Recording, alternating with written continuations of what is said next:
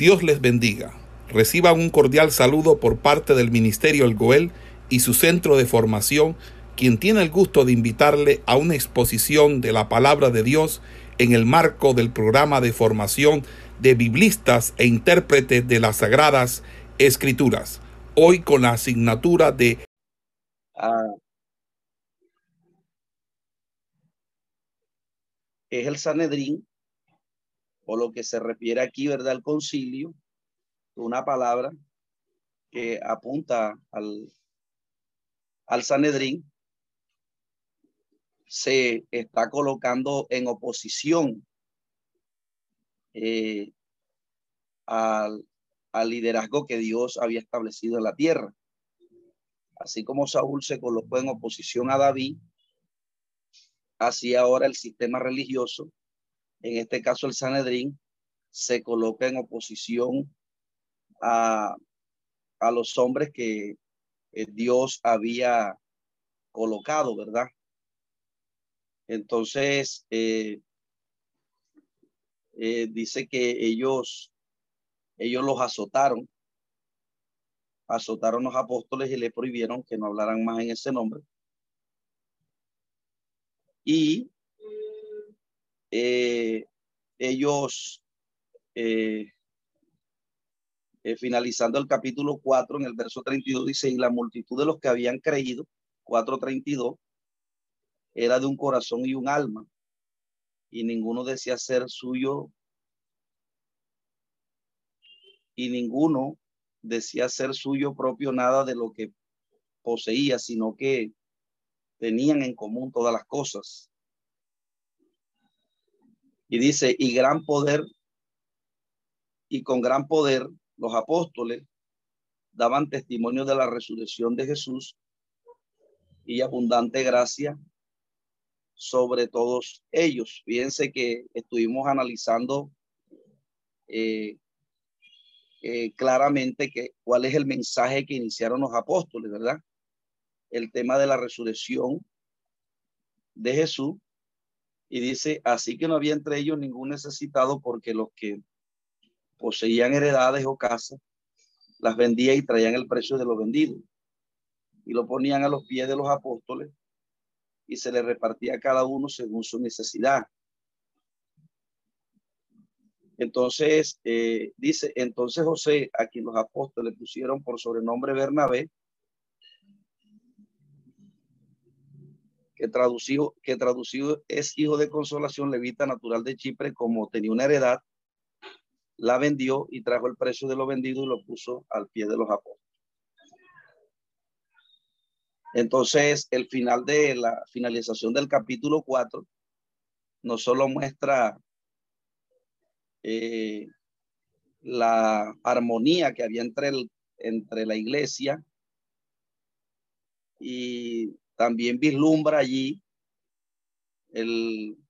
la manera como ellos dirigían la, la iglesia, ¿verdad? Siempre la iglesia ha sido direccionada no como un patrimonio familiar, sino que un bien común de todo, de todo el cuerpo. También la finalización del capítulo 4 muestra el contenido del mensaje que se predicó. Estuvimos analizando eh, el que el tema de, la predicación relevante en el libro de los hechos es el tema de la resurrección de los muertos, eh, de, la, de que Jesucristo haya resucitado. Y esto estuvimos analizando que hay un contraste con el concepto de la inmortalidad del alma, que es la doctrina que ha querido suplantar de alguna manera u otra el tema de la resurrección de los muertos. El tema de la resurrección de los muertos eh, es relevante en los evangelios. En los evangelios muestra en todos los evangelios la resurrección de Cristo. Recuerde que el término resurrección en griego es anastasis y significa volver a levantarse literalmente de la tumba con, con cuerpo físico y todo. En contraste con la inmortalidad del alma, que le da únicamente valor al alma sin el cuerpo el término resurrección eh, incluye al cuerpo. Entonces, si el término resurrección incluye al cuerpo, Entonces la palabra salvación apunta a que vamos a ser resucitados. Eso es lo que apunta la palabra salvación. Entonces, si hay resurrección, entonces se le tiene que dar valor al cuerpo, porque el cuerpo es, eh, también hace parte de la salvación, pues él también va a ser transformado. Y, y es lo que explican lo, lo que explica Pablo acerca de la redención del cuerpo. En contraste con la inmortalidad del alma, que ha sido así por el estilo un tema que ha querido suplantar el tema que de alguna manera u otra vislumbra el libro de los hechos resalta. Entonces, mis amados hermanos, ese, así termina el capítulo 4, ¿verdad? Y esa armonía, esa coinonía que ellos tenían, era lo que de alguna manera u otra hacía que el poder de Dios se manifestara, que es lo que va a describir el capítulo 5, de cómo los apóstoles eran este, usados. Entonces, se dice allí, ¿verdad? Que José, que José, ¿verdad? Que, que es este Bernabé, que los apóstoles eh, colocaron por sobrenombre Bernabé, vendió una heredad. Pues se dicen que este hombre tenía una heredad y la vendió y trajo el precio de lo vendido a los pies de los apóstoles. Entonces esto hizo que él eh, fuera, por así decirlo, eh, una acción que, que produjo en medio de la iglesia una admiración. Esto produjo una admiración de parte de los del cuerpo de Cristo, ¿verdad? De cómo este hombre se había despojado de esa heredad y la trajo al precio de lo vendido a los pies de los apóstoles. Algunos, algunos dicen que lo hizo, ¿verdad? Porque quería servirle a Dios y tenía la, la tenía la, el, el, el, deseo de servirle al Señor y no quería involucrarse en nada que lo que de pronto le amarrara el tiempo. Y esto produjo en medio de la comunidad una admiración de parte de la iglesia. Entonces, esta admiración que eh, la iglesia le da a Bernabé, ¿verdad? Hizo que Ananías y Zafira también quisieran ganar ese mismo reconocimiento. Y es lo que el, la, finalización del capítulo 4 introduce el capítulo 5, donde dice que, eh, pero cierto hombre llamado Ananía y Zafira, su mujer, vendió una heredad. Y dice que sustrajo del precio, habiendo, sabiéndolo también su mujer, trayendo el precio, sustrayendo solo una parte lo puso a los pies de los apóstoles. Y dijo Pedro, Ananías, ¿por qué llenó Satanás tu corazón para que mintieses al Espíritu Santo y sustrayese del precio de lo vendido, de la heredad, reteniéndola? No se te quedaba a ti y vendida no estaba en tu poder. ¿Por qué pusiste esto en tu corazón? No has mentido a los hombres, sino a Dios. Al oír a Ananías estas palabras, cayó y expiró, y vino un gran temor sobre todos los que lo oyeron. Lavándose los jóvenes, lo volvieron, lo envolvieron y sacándolo, lo sepultaron. Pasado un lapso como de tres horas, sucedió que entró su mujer, no sabiendo lo que había sido acontecido, lo que había acontecido, entonces Pedro le dijo, dime, ¿vendiste en tanto la heredad? Y ella dijo, sí, en tanto. Y Pedro dijo, ¿por qué conviniste eh, en tentar al Espíritu del Señor, he aquí a la, a la, a la puerta a los pies de los que han sepultado a tu marido y te sacarán a ti. Al instante ella cayó a los pies de él y expiró. Y cuando entraron los jóvenes, la hallaron muerta. Y sacaron, y la sacaron y la sepultaron junto a su marido. Y vino gran temor sobre toda la iglesia y sobre todos los que oyeron estas cosas. Eh,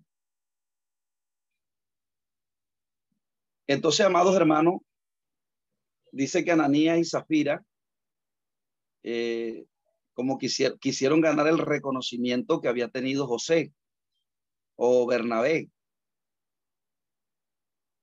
Pero dice la escritura que ellos cuando vendieron la heredad, solamente eh, eh, ellos, ellos hicieron ver como que habían dado todo para ganar reconocimiento.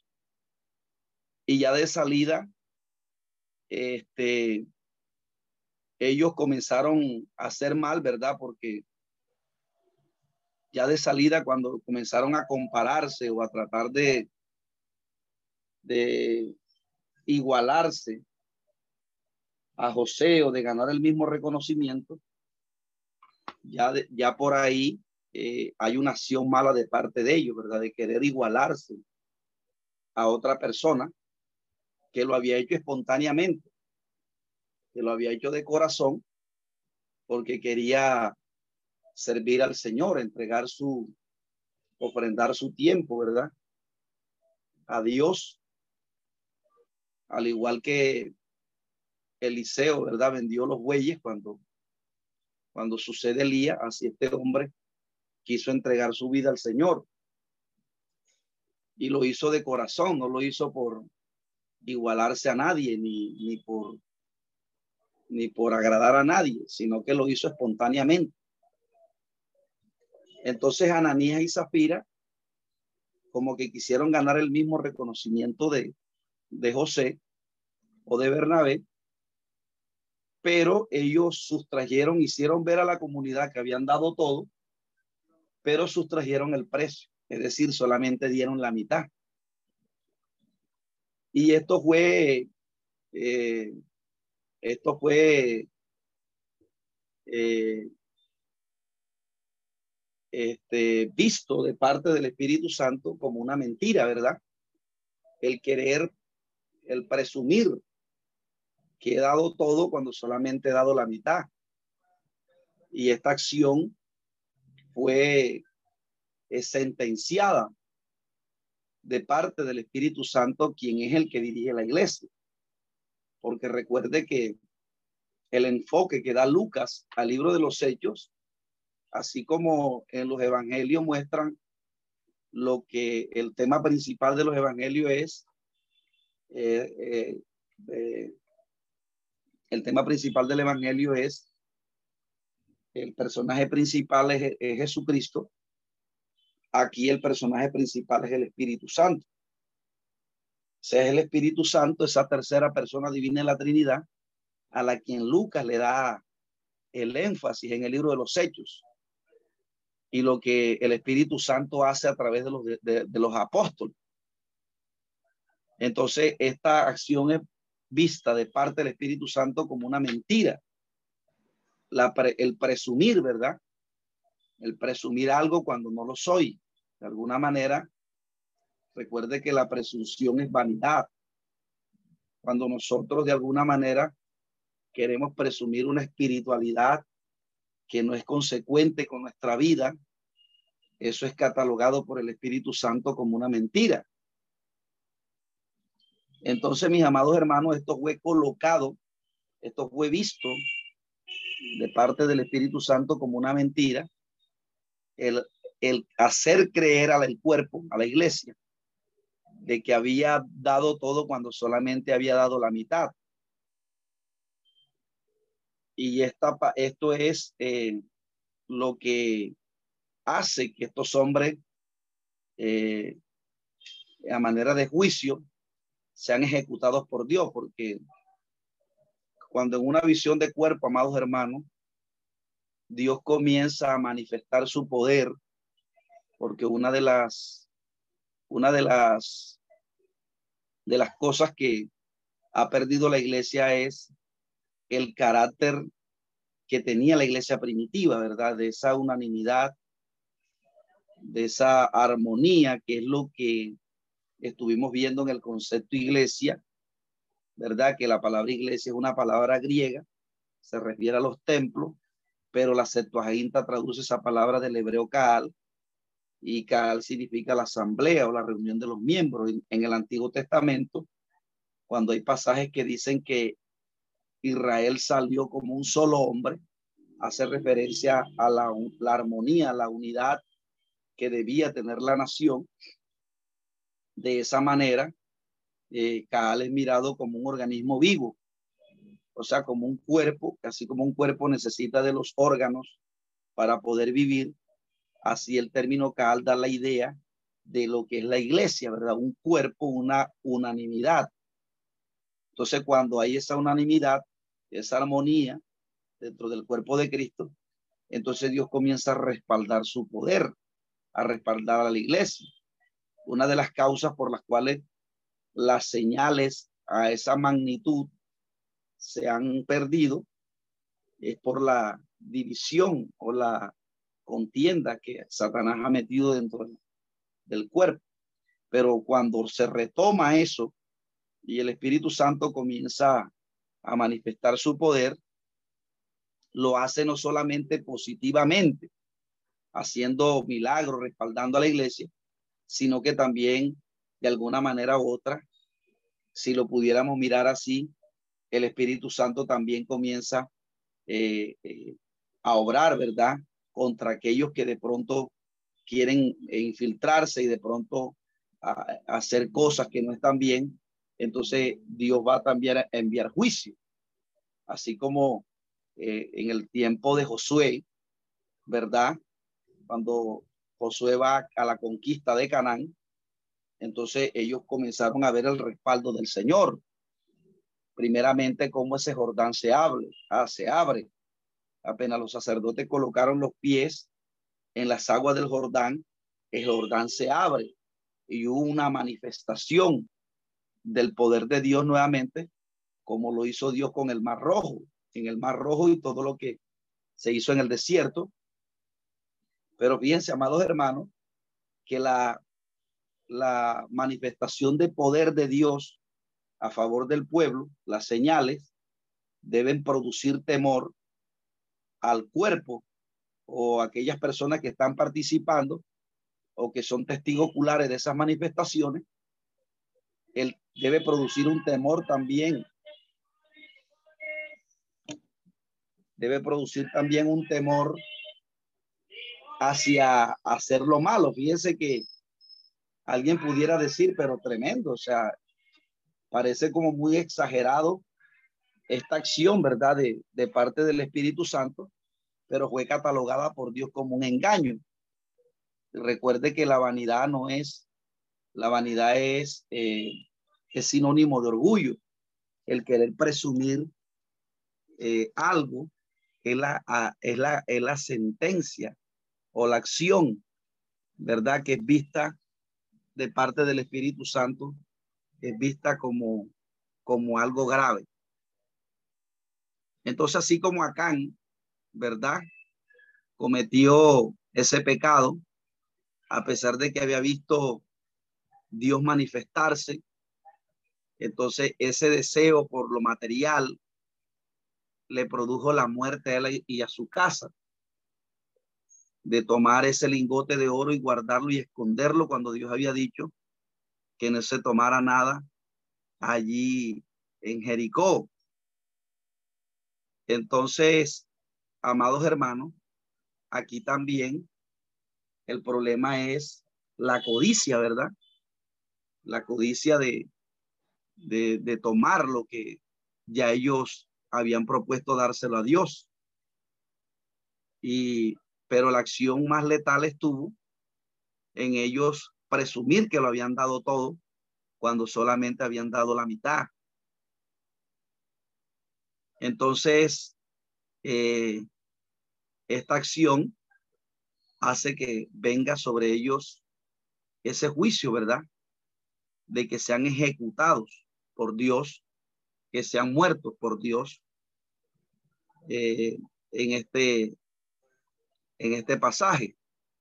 Entonces, toda esa alegría que venía en la iglesia de, de, de, de los apóstoles haber visto los milagros, cómo Dios lo respaldó a Pedro en el primer mensaje, en el, en el, levantando al cojo en el capítulo 3, viendo cómo Dios eh, eh, saca a Pedro, ¿verdad? Eh, lo usa ante el concilio en el mensaje, el, el, la multiplicación de los discípulos. Entonces, toda esta alegría trajo de alguna manera u otra aquí como especie de, de, un dolor, así como, como le pudo ocasionar eh, un dolor de parte del pueblo cuando Acán comete este pecado, así como cuando David usa, eh, eh, quiso ayudar para que el arca no cayera, pues les trajo a ellos como una especie de melancolía por esta acción que el Espíritu Santo hace, ¿verdad?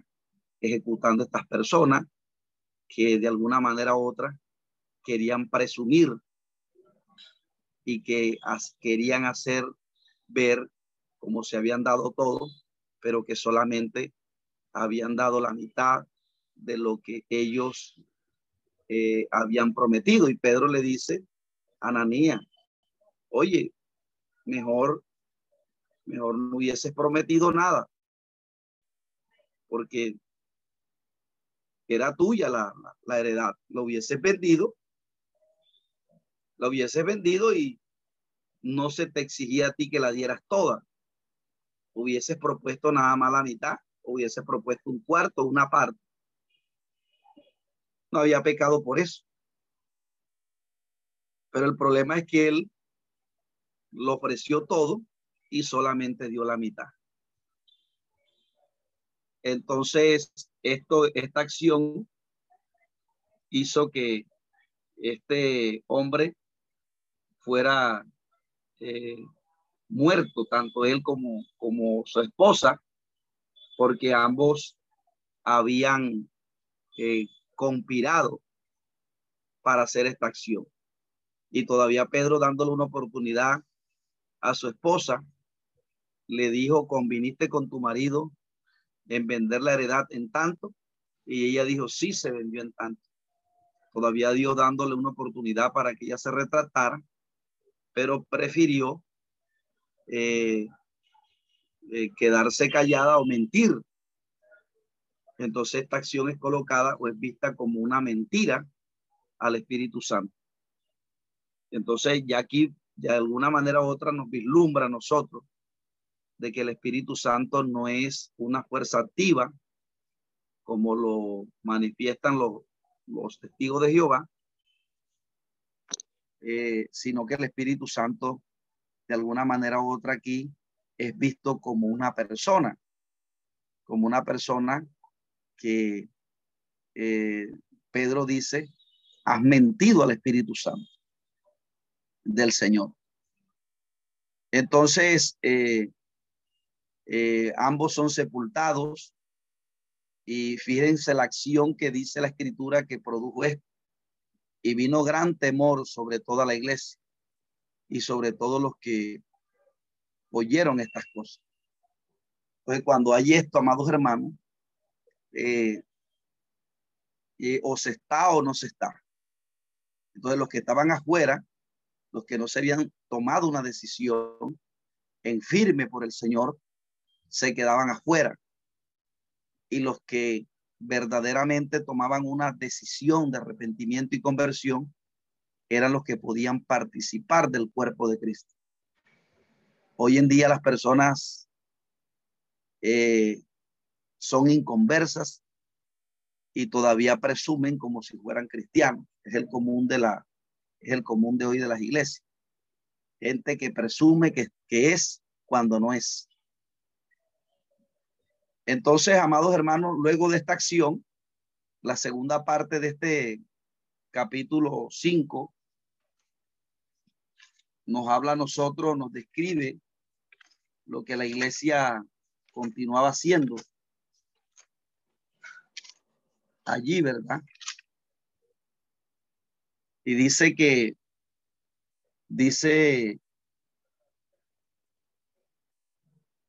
comienza a describir las grandes señales eh, que respaldaban a los apóstoles en esa predicación. Recuerde que este libro es un libro práctico como el libro de Josué.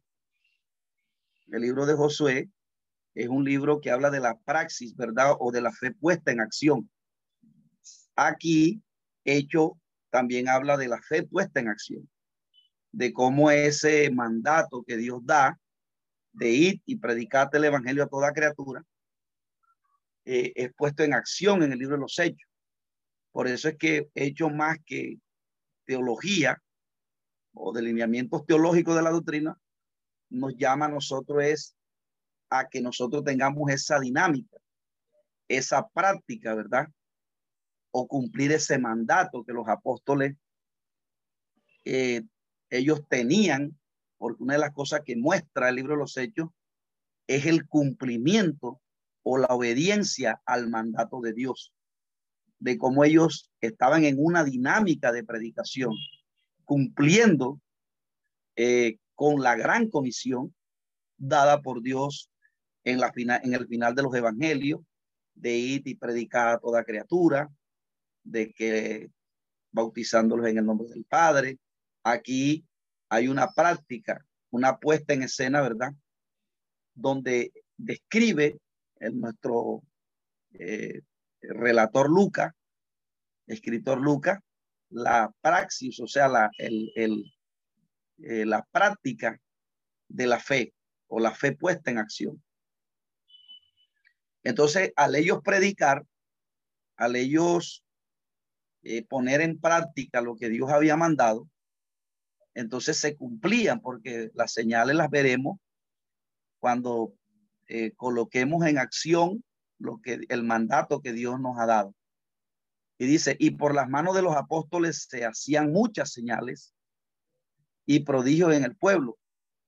Y estaban todos unánimes en el pórtico de Salomón y de los demás, ninguno se atrevía a juntarse a ellos, mas el pueblo alababa grandemente. Y los que creían en el Señor aumentaban más, gran número de hombres como de mujeres, tanto que sacaban los enfermos a las calles y los ponían en cama y lechos, para que al pasar Pedro, a lo menos su sombra cayese sobre alguno de ellos. Y aún de las ciudades vecinas, muchos venían a Jerusalén trayendo enfermos y atormentados de espíritus inmundos y todos eran sanados. Recuerde que el mandato de Dios en Hechos capítulo 1 es, y me seré testigo en Jerusalén, en Samaria y hasta en lo último de la tierra, en Jerusalén, en Judea y en Samaria. Y ellos aquí están predicando, ¿verdad? En toda esa parte dominante de la, del, del, del sistema religioso, están predicando aquí donde Jesucristo fue muerto, en la parte dominante de la palabra. Aquí en Jerusalén, donde fue muerto eh, después Pablo, eh, perdón, donde fue Pablo aprisionado después de su tercer viaje misionero, donde a Pablo le dictan sentencia, ellos están predicando aquí un escenario bastante complicado. No era fácil predicar en Judea y en Jerusalén, no era fácil predicar allí, ellos lo están haciendo allí, ¿verdad?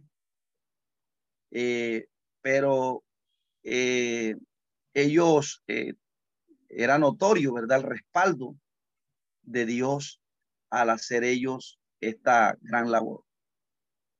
Entonces dice que Pedro y Juan son perseguidos. Dice la escritura que la predicación y todo lo que ellos hacían, fíjese que Dios lo que necesita la gente, el pobre, ¿verdad? Es lo espiritual. Dice que las personas eran traídas y los que creían, ¿verdad? Eran traídos en lechos y de alguna manera recibían las sanidades de parte del Señor.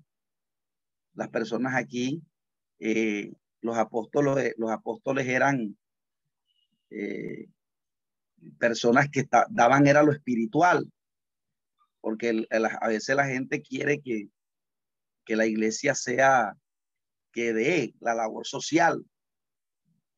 Entonces, eh, porque la gente piensa que lo más importante es lo, lo social o lo que uno le pueda dar materialmente, pero la iglesia está llamada es a dar lo espiritual. Eso no significa que uno en algún momento dado uno no le pueda dar a alguien, pero nosotros estamos llamados es a dar lo espiritual y luego las personas cuando reciben lo espiritual también lo demás les añadido.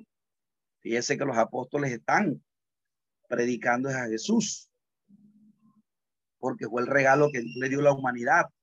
Lo que necesita la humanidad es a Cristo, porque Juan 3:16 dice que, que de tal manera Dios dio a su Hijo. Entonces el regalo de Dios para la humanidad no es lo material, es Jesús, es lo espiritual. Y es lo que nosotros como predicadores debemos ofrecer, que lo que necesita el hombre no es dinero ni lo material, lo que necesita el hombre es a Jesús. Y luego cuando alguien se decide por Jesús, entonces lo demás le viene. Entonces la iglesia aquí, mis amados hermanos, están en una plena convicción de dar lo espiritual a la gente, que era Jesucristo. Y los que creían en Jesús eran bendecidos, los que tenían enfermedades eran sanos. Y obviamente el propósito de la sanidad eh, lleva a que la persona también alcance la salvación, porque es lo que nos muestran los evangelios.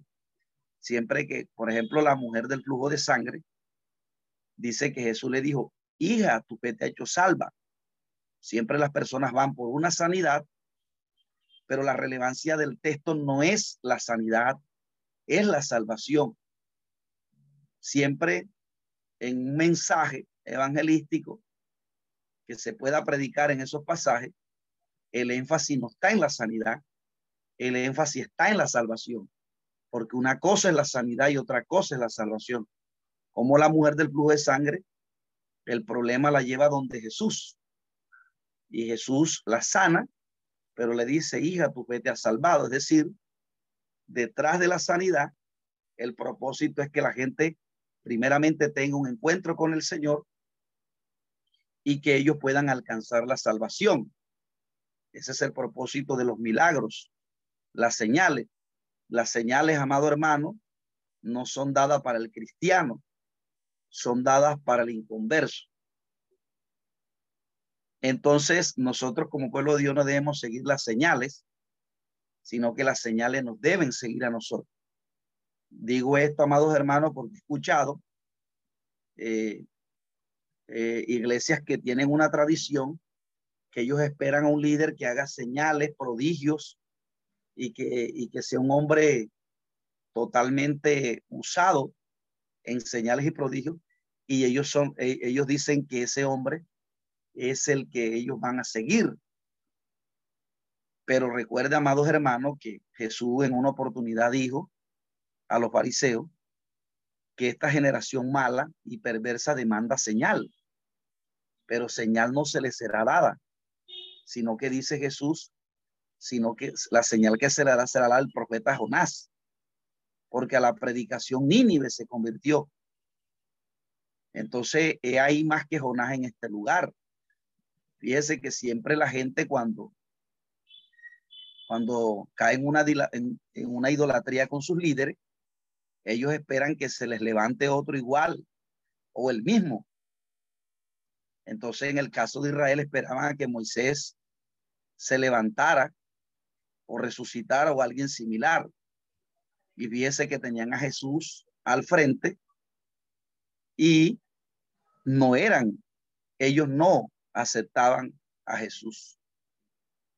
Entonces, eh, mis amados hermanos, esto es peligroso cuando, cuando la gente comienza a idolatrar a los hombres de Dios, ¿verdad? Entonces ellos no ven como, no pueden, eh, no ven una persona, eh, ellos esperan es un, un liderazgo que sea similar a los ídolos de ellos. En el caso de los fariseos, ellos no veían más nadie en grande, sino era Moisés, a David, Abraham, y dice que tenían a Jesús al frente y no lo aceptaban, cuando la, porque las iglesias pueden caer en idolatría con sus ministros hasta tal punto que ellos tenían a Jesús, al Dios encarnado, y no lo veían. Y Jesús sí hacía milagro, pero usted va a notar en los evangelios que cuando ya los fariseos llegaban, ya Jesús había hecho el milagro. O sea, ellos casi nunca presenciaban los milagros de Dios, porque Dios no hace señales ni milagros para, para probarle a la gente. Dios le hace milagros a aquellos que se humillan, a aquellos que creen y aquellos que de alguna manera u otra claman a Dios por un milagro de corazón. La iglesia no está para hacer milagros para que para, para darle prueba a otro. Casi siempre el Espíritu Santo, cuando hace un milagro, era por la actitud de humillación que tenía la persona. Por ejemplo, en el caso del leproso, dice que vino un, vino un leproso y postrándose a sus pies lo rogaba. Entonces, fíjense que esos tres verbos de leproso venir, de postrarse y rogar, vislumbra o muestra que la fe accionada, de cómo ese hombre tuvo el venir, es una muestra de, eh, es una acción que muestra que creyó y que, y que se postró y clamó al Señor. Y la Biblia dice que cuando él ve un corazón contrito y humillado, jamás lo desprecia. Entonces los fariseos querían era que Dios les hiciera demostración de poder. Entonces, para ellos no, no, casi nunca presenciaban los milagros. Por eso cuando el ciego de nacimiento fue sano, ellos le cuestionaban, ¿es verdad que este nació ciego? Y le preguntaban a su padre, pero sus padres le decían, ya él tiene edad, pregúntenle a él, porque cuando ellos casi nunca presenciaban los milagros, porque ellos para poder aceptar al Señor tenían que haberle hacer milagros. Pero Jesús a ellos les estaba enseñando por la palabra de que creyeran en el testimonio. Entonces, eh, hoy en día los, los ministerios, alguien una vez me dijo, cuando se refirió a, a Tibilloso, a un africano, un hombre que, bueno, para ese tiempo yo lo consideraba sana doctrina al varón que me dijo, no hay un varón que se hace unos milagros, te lo voy a mostrar por YouTube. Pero cuando yo vi el varón, el contenido del mensaje, yo le dije, hermano, pero ese hermano, ese varón no, no, no lo veo como, como un alguien de Dios. No, ese varón hace unos milagros impresionantes. Y yo le dije, tiene que tener cuidado porque ese varón, ese varón por el perfil, la predicación que él tiene, no me parece un hombre de Dios. Entonces, ese varón eh, eh, fue considerado como el tercer, creo que, que es así, o que, eh, o que se ubicó en el, escalafón de los 10 más ricos del mundo. El hombre murió hace algunos años, está reciente. Entonces, fíjense ese varón que enseña la palabra, cómo, cómo tenía ese varón como un, como un ídolo porque, porque hacía milagros y señales. Bueno, como un ídolo no lo tenía como, era admirado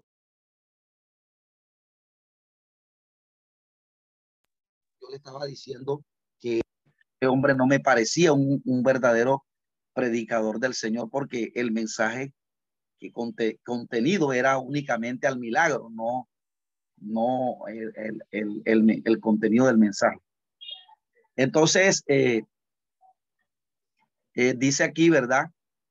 Que cuando estos hombres estaban haciendo la labor de Dios, la predicación, las señales los acompañaban eh, y, esto, estas señales eran notorias, eran notorias a toda la gente, toda la comunidad estaba ahora saliéndose de las iglesias de los del templo, ¿verdad? Y estaban siguiendo a Jesús, a pesar de que ellos literalmente se congregaban todavía en el templo, pero eran personas que estaban siendo impactadas por el mensaje de los apóstoles. Y usted sabe, amados hermanos, que lo que el, el, eh, la, la, pugna que hay es cuando las personas eh, comienzan a, a, ser enseñadas por el Espíritu Santo y, al ver la admiración que tenía el pueblo hacia ellos, eso era una amenaza para el Sanedrín, porque al ellos venirse con los apóstoles, significaba que todos los diezmos, las ofrendas que ellos daban al templo, se les iban a salir. Entonces para ellos era algo peligroso. Entonces que en los versículos 17 de este capítulo 5 dice, entonces levantándose el sumo sacerdote y todos los que estaban con él, esto es la secta de los saduceos, se llenaron de celos. Y dice, y echaron mano a los apóstoles y los pusieron en la cárcel pública. Fíjese, amados hermanos, eh, hombres que ostentaban, ostentaban espiritual, ostentaban espiritualidad llenos de celo. Recuerde que el celo, el celo es colocado como una manifestación del viejo hombre, de la carne. Entonces dice, más un ángel del Señor, abriendo de noche las puertas de la cárcel y sacándolos, dijo, y puestos en pie al templo y anunciar al pueblo todas las palabras de esta vida. Habiendo oído esto, entraron en la mañana en el templo y enseñaban. Entre tanto vinieron el sumo sacerdote y los que estaban con él y convocaron al concilio. Fíjese que la palabra concilio aquí nuevamente se refiere al Sanedrín y a todos los ancianos de los hijos de Israel y enviaron a la cárcel para que y enviaron a la cárcel para que fuesen traídos. Pero cuando llegaron los alguaciles, no le hallaron en la cárcel. El imperio romano dotaba al Sanedrín de ciertos, eh, de ciertos hombres de la parte militar para que fueran usados por ellos. Y, dice que esta guardia estaba en el templo. Entonces, esta guardia era usada por, por, el sistema religioso, en este caso el Sanedrín, y dice que cuando llegaron los alguaciles, entonces eh, dice que no los hallaron en la cárcel, entonces volvieron y dijeron y dieron aviso, diciendo, por cierto, la cárcel la hemos hallado cerrada con toda la seguridad y los guardas afuera de pie ante las puertas, más cuando abrimos, a nadie hallamos dentro.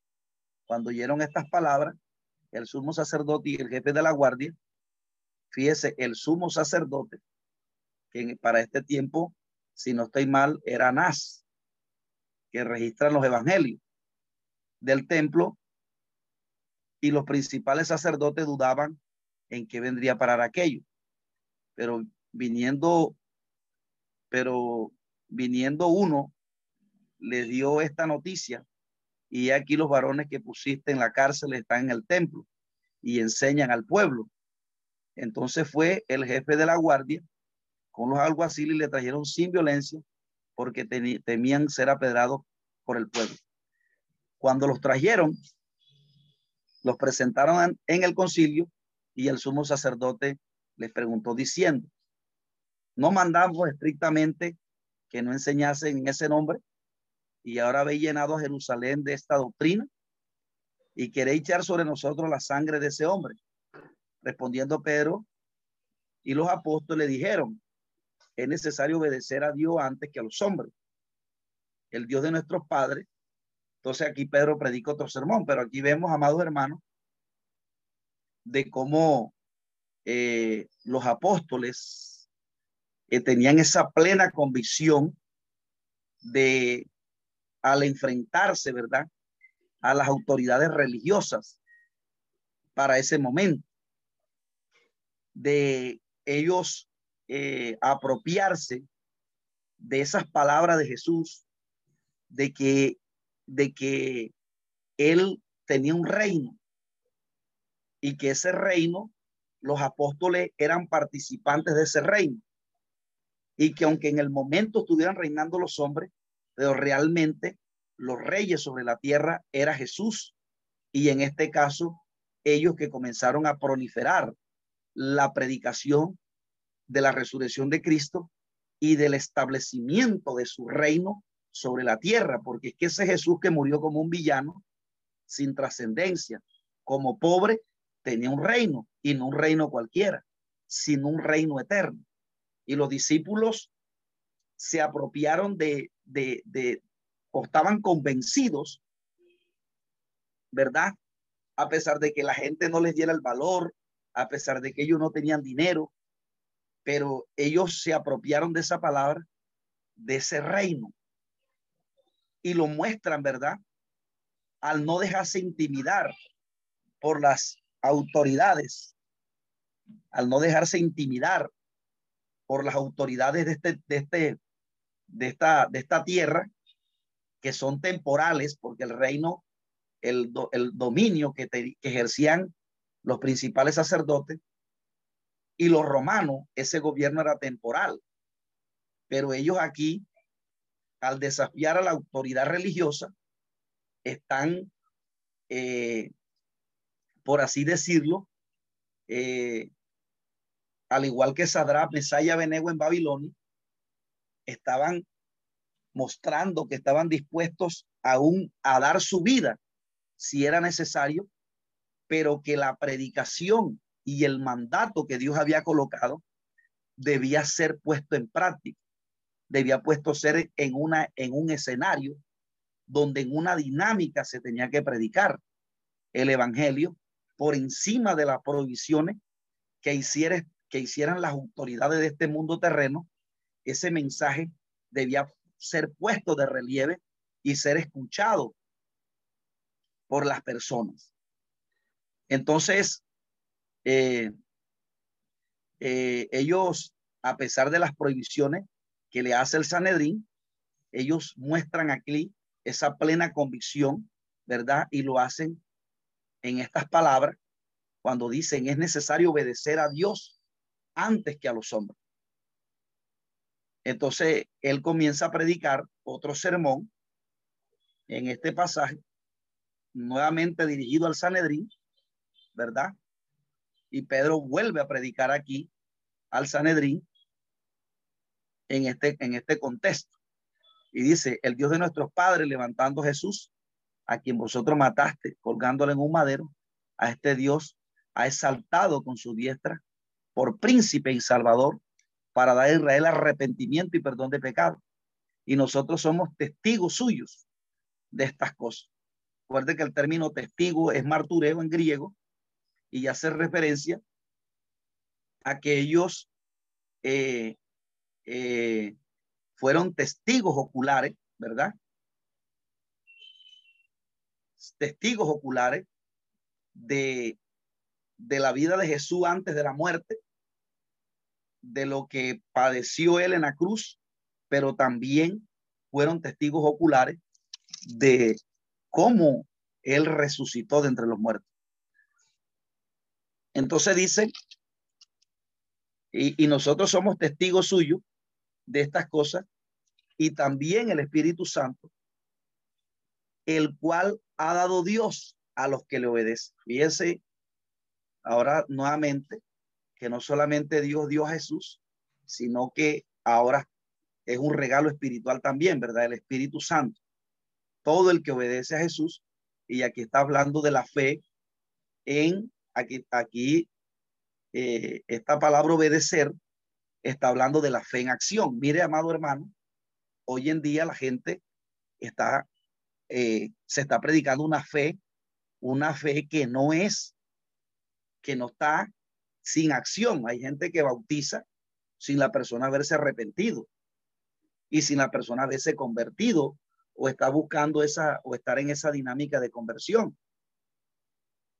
Y la gente eh, ve una fe como la del catolicismo. Entonces, eh, eh, esa expresión eh, dado a los que le obedecen, que el Espíritu Santo va a ser dado a los que obedecen, está hablando de que, la, que cuando una persona se convierte al Evangelio, la persona hace una ruptura con el pecado. O sea, hace una emancipación del mundo y de todo aquello que a Dios no le agrada.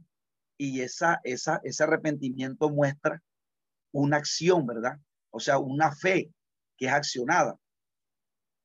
Y, y, y, entonces solamente aquellos que se arrepienten, que se convierten o que van en esa dinámica de conversión, ellos son los que reciben este regalo, ¿verdad?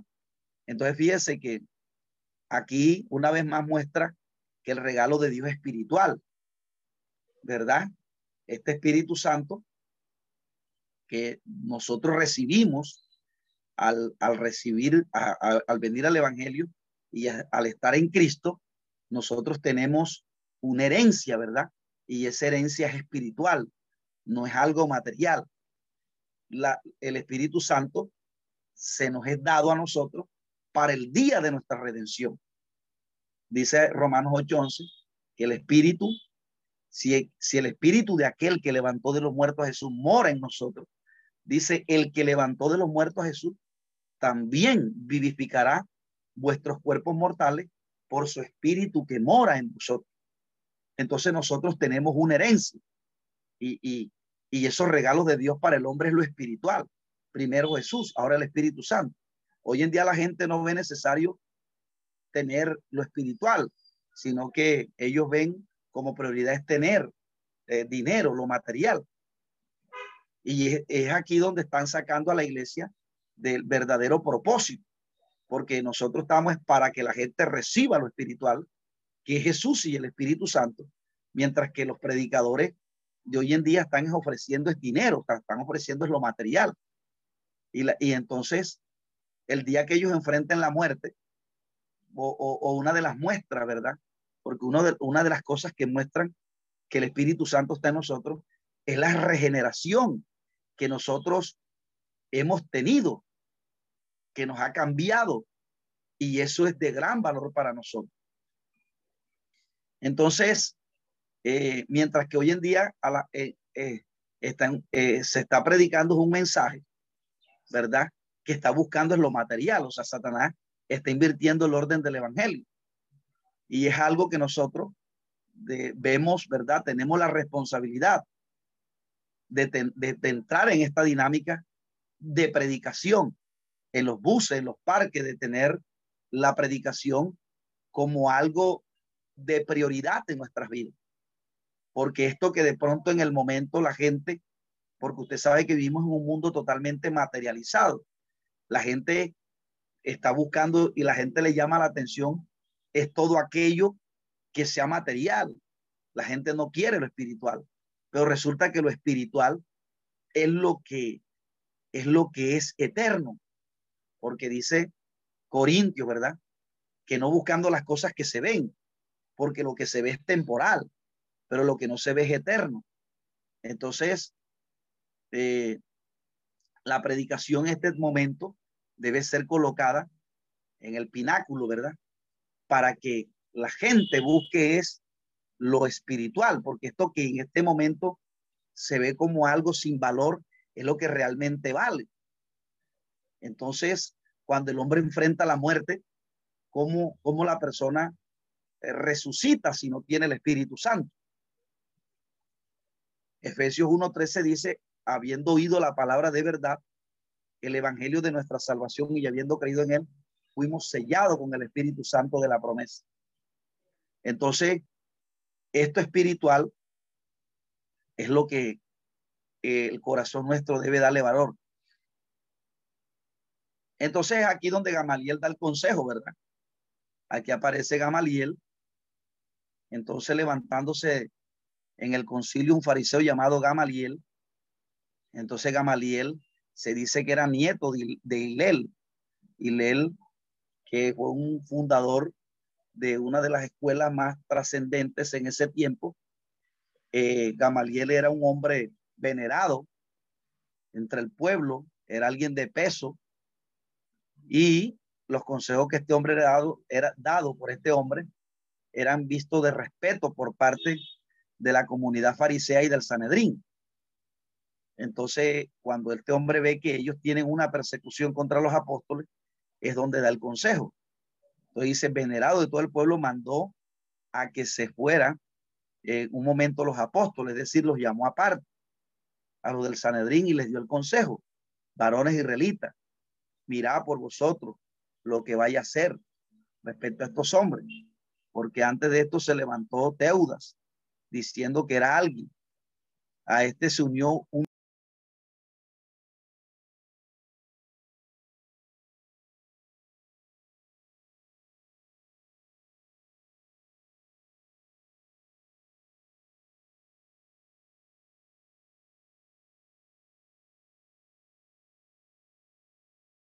en los días del censo llevó y llevó en pos de sí mismo mucho pueblo. Dice que también pereció y todos los que obedecían fueron dispersados. Entonces él dice, y ahora os digo, apartado de estos hombres y déjalo, porque si este consejo es obra de los hombres, se desvanecerá. Mas si es de Dios, no lo podéis destruir. No sea tal vez hallados luchando contra Dios. Y convinieron con él y llamando a los apóstoles después de azotarlo, les intimaron que no hablasen en el nombre de Jesús y los pusieron en libertad. Y ellos salieron de la presencia del concilio gozoso de haber sido tenidos por dignos de padecer afrenta por causa de, del hombre. Y todos los días en el templo y por las casas no cesaban de enseñar y predicar a Jesucristo. Fíjese que estos hombres tenían un carácter impresionante. Estos hombres, eh, eh, esto, esto es verdad, un carácter bien tremendo que tenían estos hombres, que tenían como prioridad el Evangelio, y pese a que los azotaron, ellos, y a pesar de que les prohibieron predicar a Jesucristo, ellos eh, seguían predicando. Entonces, este se dice que Judas el Galileo y, y estos otros hombres fueron hombres que se levantaron eh, o, influenciaron a mucha gente para que se levantara en contra del sistema político que se o de parte de los de los de las autoridades. Y dice que muerto ellos la gente que lograron convocar fueron eh, esparcidos. Pero en contraste con la, doctrina de los apóstoles, era el, el análisis que ellos tenían que hacer. Porque Gamaliel como que se había dado cuenta que a pesar de que Jesús había muerto, sin embargo, él seguía trascendiendo. Entonces, de alguna manera u otra, él da el consejo y estos hombres atendieron, pero no sin antes prohibirle a los apóstoles predicar. Y, ¿verdad? Ellos eh, no hacían caso, los azotaron y les prohibieron. Por lo general los azotes, se dice que estos azotes no fueron algo leve, fue algo eh, bastante eh, doloroso. Cuando alguien lo azotaban, esas, esas llagas que quedaban de esos azotes la persona eh, tenía el riesgo de, que se le infectaran esas, úlceras y eh, eh, la persona pudiera obtener la muerte. Pero entonces fíjese que estos hombres ni el azote ni la prohibición les persuadió para que frenaran la predicación. Todo lo contrario. Dice que ellos no cesaban. Y esa palabra no cesar ahí está hablando de un presente continuo.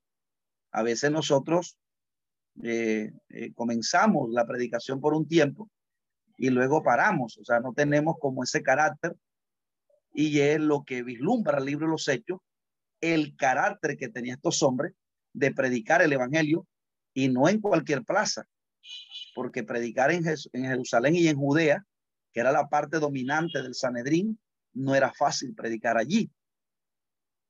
Pero ellos, eh, el libro de los Hechos muestra ese carácter de enseñar y predicar a Jesucristo. Entonces, mis amados hermanos, eh, si usted quiere de pronto hacer algún aporte o quiere hacer alguna pregunta, este, eh, paramos allí por un... Eh, nos muestra ahora una problemática, ¿verdad? Y es lo que no, lo que, como dice allí, ¿verdad? El primero, la, la, la elección de los diáconos. Dice la escritura aquí, en aquellos días, como creciera el número de los apóstoles, hubo murmuración de los griegos contra los hebreos, de que las viudas de aquellos eran desatendidas en la distribución diaria. Entonces dice, entonces los doce convocaron a la multitud de los, de los discípulos y dijeron, no es justo que nosotros dejemos la palabra de Dios para servir a las mesas. Buscad pues, hermanos, de entre nosotros a siete varones de buen testimonio, llenos del Espíritu Santo y de sabiduría, a quienes encarguemos de este trabajo. Y nosotros persistiremos en la oración y en el ministerio de la palabra. Agradó la propuesta a toda la multitud y eligieron a Esteban, varón lleno del Espíritu Santo, y a Felipe, a Prócoro, a Nicanor, a Timón, a Permeas y a Nicolás, prosélitos de Antioquía, a los cuales presentaron ante los apóstoles, quienes orando les impusieron las manos. Y crecía la palabra del Señor y el número de los discípulos se multiplicaba grandemente en Jerusalén. También muchos de los sacerdotes obedecían a la fe. Entonces, eh, este capítulo 6, que nos muestra la, la, elección de los diáconos y el arresto de Esteban. Fíjense que esta armonía, esta coinonía que tenía la iglesia y que de alguna manera u otra estaba dejando de relieve la manifestación, de la manifestación del poder del Espíritu Santo en una magnitud porque eh, en, en, el libro de, de Juan, vamos a leer esa cita en el capítulo 13, Jesús había hecho una advertencia cuando está preparando a los discípulos para eh, esa experiencia, ¿verdad? de la muerte de la cruz, Jesús en estos capítulos, en el libro de Juan, está preparando a los apóstoles para que ellos en esa prueba no se dispersaran, mantuvieran la unidad y mantuvieran la perseverancia. En esa prueba, en estos capítulos 13, Jesús está preparando a, los, a los discípulos y en el verso 31, eh, Juan 13, 31 dice, entonces cuando hubo salido, dijo a Jesús, dijo Jesús, ahora es glorificado el Hijo del Hombre y Dios es glorificado en él. Si Dios es glorificado en él, Dios también lo glorificará en sí mismo y enseguida le glorificará. Hijito, aún estaré con vosotros. Hijito, aún estaré con vosotros un poco.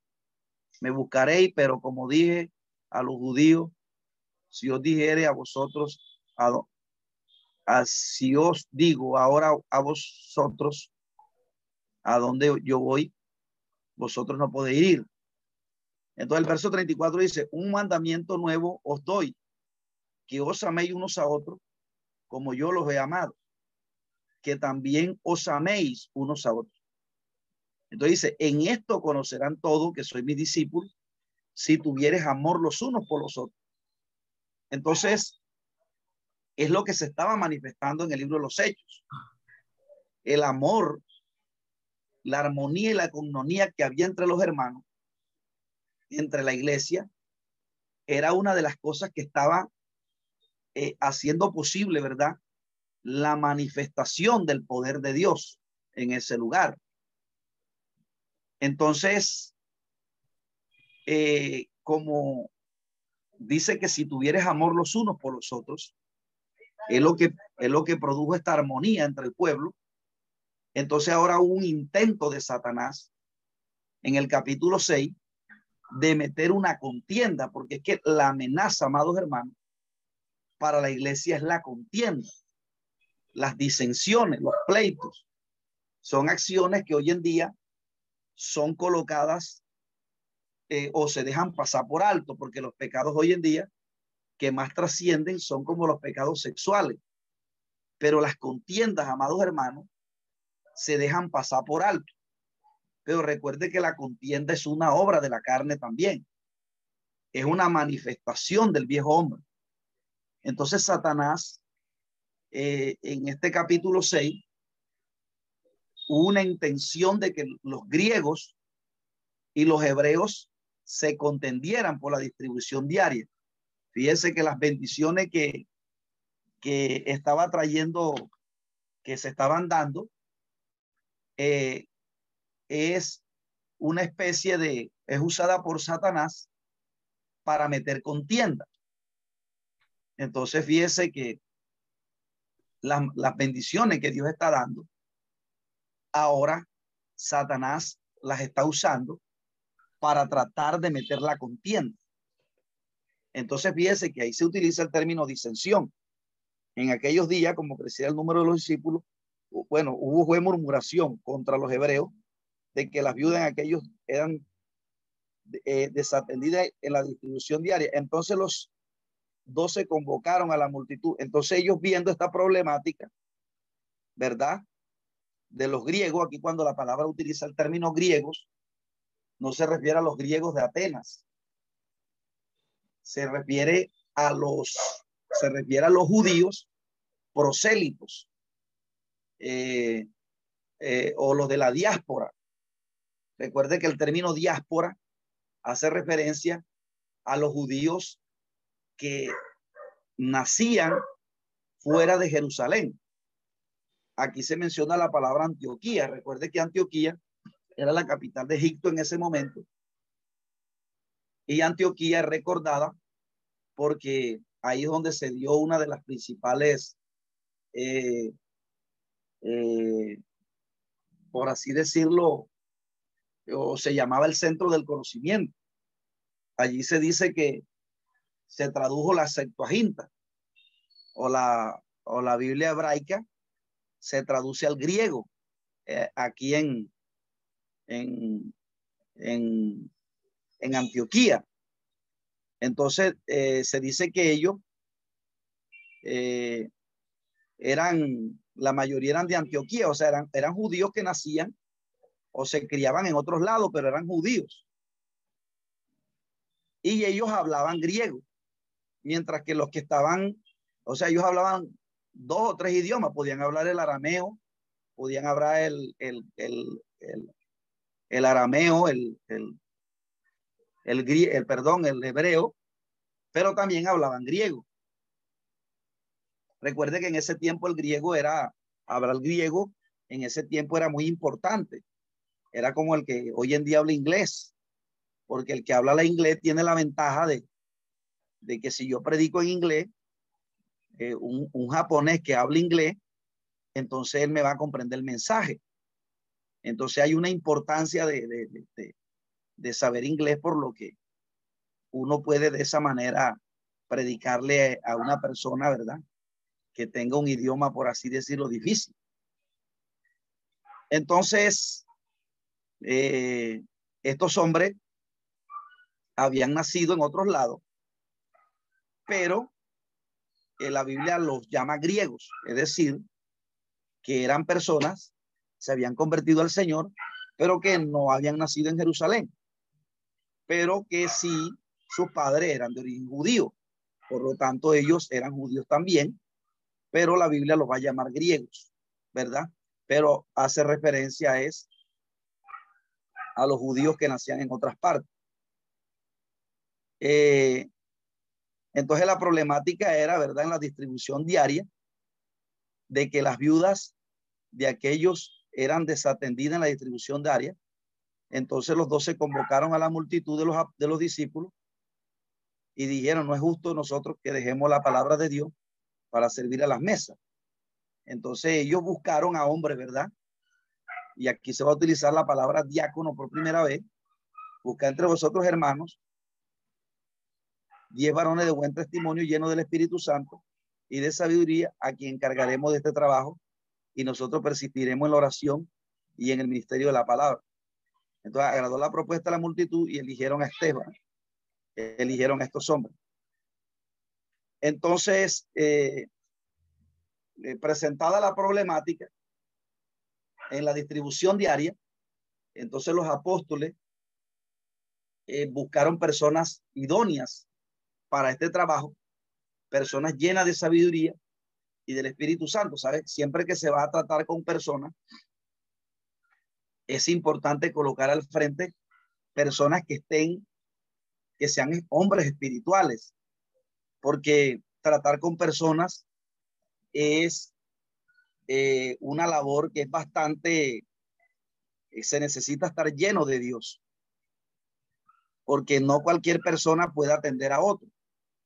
Recuerde que eh, hay, hay momentos que se dan donde usted coloca al frente una persona que no está llena del Espíritu Santo a de pronto hacer una labor con otros hermanos. Y cuando los hermanos comienzan a hablar, comienzan a ofenderlo, porque hay personas que son inmaduras, están en un pleno, en una plena transición de la carne al espíritu y todavía manifiestan el viejo hombre con groserías, con hay personas que son groseras, ¿verdad? Pero entonces colocar a alguien que no sea lleno del Espíritu Santo, eso puede ocasionar algo eh, no sano para el nuevo creyente. ¿Verdad? Y ahí es donde comienzan las murmuraciones, los pleitos que se dan. Entonces los apóstoles, fíjense, designa para este trabajo personas llenas de, de que sean personas llenas del Espíritu Santo. Por eso es que la labor del diácono del servicio en la iglesia lo tiene que hacer hombres que estén llenos del Espíritu Santo y hombres de buen testimonio. ¿Por qué? Porque usted sabe, amados hermanos, que en la iglesia pueden llegar personas groseras, pueden, y el que de pronto no esté lleno del Espíritu Santo puede optar por terminar contendiendo con esa persona. O sea, deben ser personas que están eh, aptas para, este, para el servicio al Señor. Personas que están dotadas de paciencia, de amor, de templanza, de dominio propio, que son los, eh, por así decirlo, ¿verdad? El fruto que muestra que una persona es espiritual. Entonces ellos eligieron a estos hombres en los cuales van a trascender Felipe y Esteban, ¿verdad? Porque del resto no se sabe mucho, no se sabe mucho de Prócoro, de, de, de Nicanor, de Timón, de Parmeas, eh, de Nicolás. Dice que ellos eran prosélitos de Antioquía. Fíjese que el prosélito eran personas, el prosélito es distinto al, al, al, al que, al, que era de la diáspora, porque el prosélito era personas que se convertían al judaísmo, como en el caso de, de este, de Cornelio, que Cornelio no era judío, y el hombre le gustaba la religión judía. Entonces, eh, este, como el hombre se convirtió al judaísmo, ¿verdad? Entonces eso se le llamaba prosélito, o sea, los, los hombres que no eran judíos, pero se convertían al judaísmo. Entonces se llamaban prosélitos. Los de la diáspora eran los judíos que vivían en otras partes. Los, judíos que nacían en otros lados, ¿verdad? Eran los de la diáspora. Entonces, pero aquí está diciendo, ¿verdad? Eh, aquí está diciendo que eran prosélitos de Antioquía. Entonces, si, dice la Biblia que eran prosélitos de Antioquía, eran hombres que se habían convertido al, judaísmo. Dice, a los cuales presentado, presentaron ante los apóstoles, quienes orando les impusieron las manos. Entonces, eh, lo presentaron orando, les impusieron las manos y crecía la palabra del Señor. Entonces, fíjense que este intento de Satanás porque ya la inconformidad, ¿verdad? Lo que trae como consigo es contienda. Y eso casi siempre se da en los campamentos, en cualquier evento de la iglesia que se haga, el que de pronto no le dieron eh, la cantidad que era, eh, algunas veces no, no es por intención del que está sirviendo, sino que algunas veces de pronto le salió el cálculo mal en repartir la comida eh, como humano. Otra persona es, es descuidar el alimento en la distribución y esto traemos como consigo murmuración. No, no me dieron, mira que, que esta gente no me dio, me dieron qué cosa poquita. Entonces, eh, la murmuración lleva a la contienda. La murmura. Entonces, este intento de Satanás de, de, de trastocar la armonía que traía la iglesia es inmediatamente este, eh, arreglado, por así decirlo, por los apóstoles. Inmediatamente los apóstoles entendieron que esta armonía Satanás no la podía destruir porque es lo que le garantizaba la permanencia del respaldo del Espíritu Santo en medio de ellos. Y entonces esto inmediatamente es eh, eh, solucionado por el, por, por, de parte de los apóstoles para que el enemigo, el enemigo no hiciera estrago en medio de la iglesia, eh, de la iglesia naciente. Entonces ellos tienen la madurez, ¿verdad? Para eh, para que se le hiciera justicia a cada una de las personas que de pronto de alguna manera vieran violentados, por así decirlo, sus, sus derechos, sus inconformidades, pero tenían que ser personas eh, llenas del Espíritu Santo. Por eso en, en la, en, el, en el diaconado o en la parte del servicio eh, se debe colocar personas llenas del Espíritu Santo y no personas que no estén llenas del Espíritu Santo, porque eh, usted va a ver el caso de personas que a veces colocan en el repartimiento de la comida y de pronto no son, o en cualquier evento que se da, y no son personas espirituales y comienzan a aflorar es el, el, la grosería eh, o a ofender de alguna manera y de allí se, se, se, la gente de pronto no va a ver que era que la hermana estaba tensionada o, algo, por así decirlo, sino que allí se, se genera una murmuración y por eso es importante de colocar personas que estén llenas del Señor en este, en este, en esta labor. Entonces allí nos muestra también, ¿verdad? Que los apóstoles encargaron a otras personas hacer este trabajo para ellos no eh, verse perjudicados o obstaculizado, ¿verdad? Eh, o la prioridad que debía tener la oración y que debía tener la predicación de la palabra. Porque las cosas van, las dos cosas van de la mano, ¿verdad? No puede haber predicación si antes no hay oración.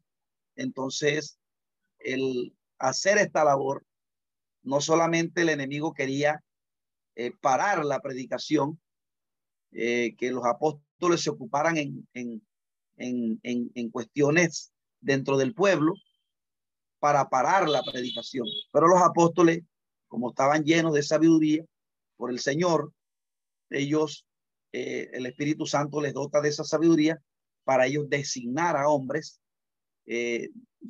para que atendieran estas, este, para que atendieran este intento de Satanás de querer meter la murmuración, la contienda para que ellos eh, eh, eh, pudieran continuar con la oración y la predicación del Evangelio de Jesucristo y que la predicación no cesara.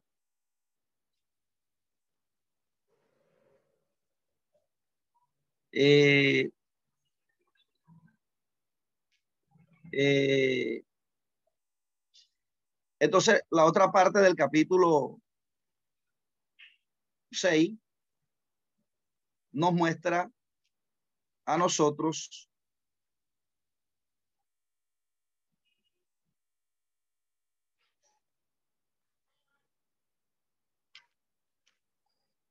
nos muestra a nosotros eh, la otra parte que muestra el capítulo 6 es la, el arresto de Esteban, ¿verdad? Dice, y Esteban lleno de gracia y de poder, hacía grandes prodigios y señales en el pueblo. Entonces se levantaron uno de los de la sinagoga llamado de los libertos. Se dice que esta, esta eh, eh, eh, dice que entonces se levantaron uno de la sinagoga llamada de los libertos, de los de Sirene, de Alejandría, de Cilicia, de Asia, disputando con Esteban.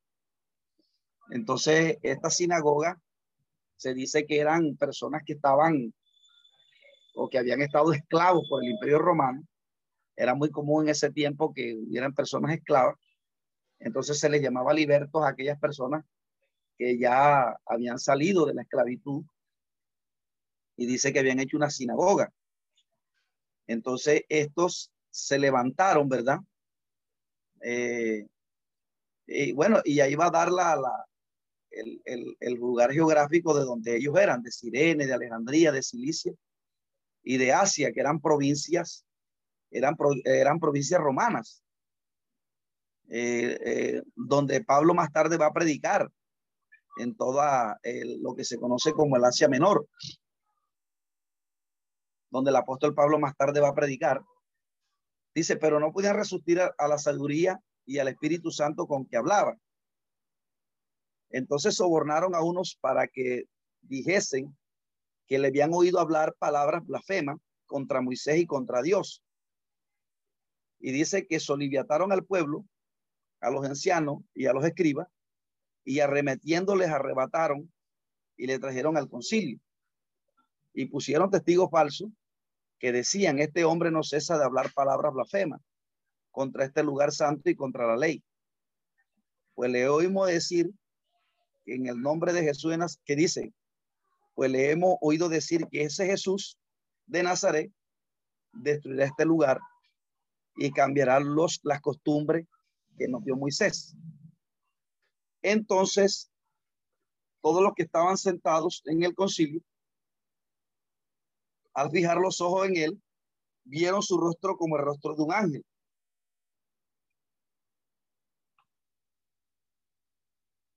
Nuevamente la palabra concilio allí hace referencia al Sanedrín, ¿verdad?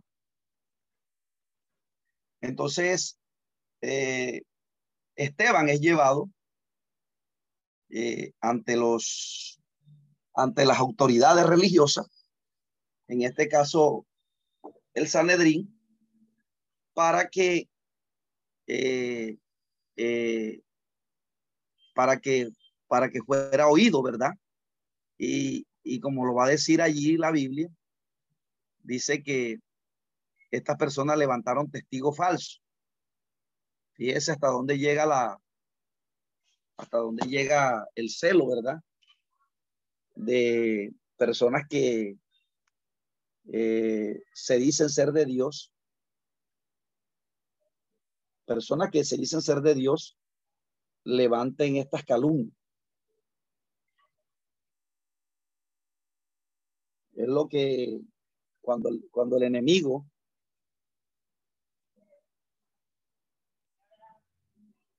cuando el enemigo toma la vida de un ministro, lo, lo, lo coloca a hacer manifestaciones del viejo hombre, de la carne, porque estos hombres presumían guardar la ley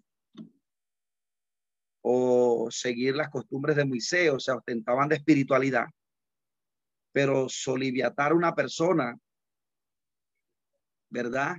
Y levantarle una calumnia y por eso el, salmista David habla de estos hombres, de estos hombres que le levantaban calumnia a él y que no eran hombres, no eran hombres que, eran, que estuvieran, que fueran impíos o, o personas que, o más bien personas que fueran, que estuvieran fuera del contexto de, del ambiente de Dios, sino que se está hablando de personas que aparentemente eran de Dios, pero fíjense el fruto que estaban dando. Soliviatar, eh, eh, levantar testigos falsos. Entonces, fíjense que esto es tremendo porque, porque se supone que los fariseos y estas personas decían tener a Dios, pero, pero levantaran falsos testigos contra otro porque se llenó de celo, era la actitud. Y aquí vislumbra quién es el fariseo en este tiempo. Porque hoy en día todo el mundo quiere ser Jesús. Pero nadie, nadie quiere ser fariseo. Pues siempre que se predica eh, y se hace de pronto, cuando se hace la, la aplicación, quién era el fariseo o quién era Jesús, entonces todo el mundo se tira la pelotica, nadie es fariseo. Pero más sin embargo, hay personas que tienen malicia contra otro cristiano, que quieren levantarle como falso calumnia para, para, eh, para desprestigiarlo. Entonces, son las acciones, mis amados hermanos, lo que muestran si usted y yo somos fariseos o somos de Jesús. Porque si somos ser de Jesús, es estar lleno de amor, es el fruto del Espíritu. Por eso Jesús decía, bienaventurados los pobres, bienaventurados los mansos, bienaventurados los pobres en espíritu, porque hay gente que es altiva de espíritu. Gente de Dios que es altiva de espíritu, que se cree más espiritual que otro. Y la Biblia dice, la Biblia no dice bienaventurado el que echa fuera un demonio. La Biblia dice, bienaventurados los mansos, bienaventurado eh, eh, las bienaventuranzas al semor del monte. Estaba Jesús formando el carácter de los apóstoles, de hombres espirituales. Hoy la gente quiere ostentar espiritualidad es cuando echa fuera un demonio, cuando le pone las manos a alguien y la persona cae. Entonces ellos quieren ostentar espiritualidad con eso. Pero la espiritualidad no se primero no sostén, segundo no, no es nada de eso. El espiritual es el hombre que ama, que no hace nada, eh, eh, que, no, que no tiene celo en el corazón, que no anda buscando malas mañas. Entonces ahí se vislumbra o son las acciones que muestran quién es fariseo y quién es de Jesús. Hoy Jesús, Jesús hoy es la unidad, porque el mandamiento es amarás a Dios sobre todas las cosas y a tu prójimo como a ti mismo. Entonces es el amor al prójimo lo que a mí me da la evidencia de que yo estoy en, el, en Jesús. Porque hay gente que le para tirando al otro hermano y así dice que es de Dios. Entonces, este, mis amados hermanos, esto como para que de pronto, eh, porque si hay alguien experto en engañar es Satanás. Satanás es experto en engañar. Y hoy la fe que se está predicando está fuera, está lejos de la acción.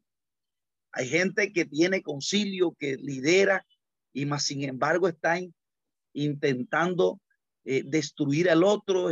eso es algo tremendo.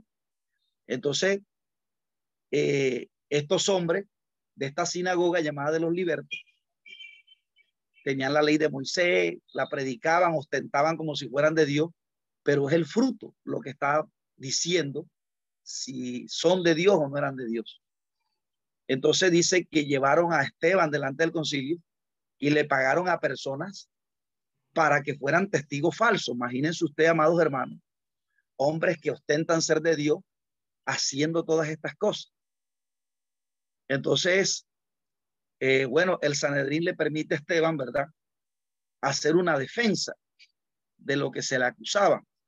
Y es aquí lo que describe el capítulo 7 del libro de los Hechos, la defensa que hace Esteban de sus acusaciones. Entonces, eh, eh, este sermón, ¿verdad? Que es uno de los sermones más eh, largos que tiene la Biblia. Eh, Es importante porque a pesar de que de que Esteban está predicándole entre comillas personas que conocen la palabra, eh, aquí vemos que este mensaje es un mensaje confrontativo y era la labor de los profetas. Los profetas no estaban para agradarle al pueblo, no le agradaban a los líderes ni a los reyes en el Antiguo Testamento. Eran personas que cuando había que colocar la verdad de relieve o colocarla, ¿verdad? O Dios lo llamaba, los amonestaba. Dice que era un hombre lleno del Espíritu Santo. Esteban, ¿verdad? Es una de las características que se van a dar de, uno de estos siete diáconos. Entonces, este, la labor de los profetas en el Antiguo Testamento eh, era eh, eh, con, su, con su mensaje interpelar a quienes le oían. No, no agradaban a las personas.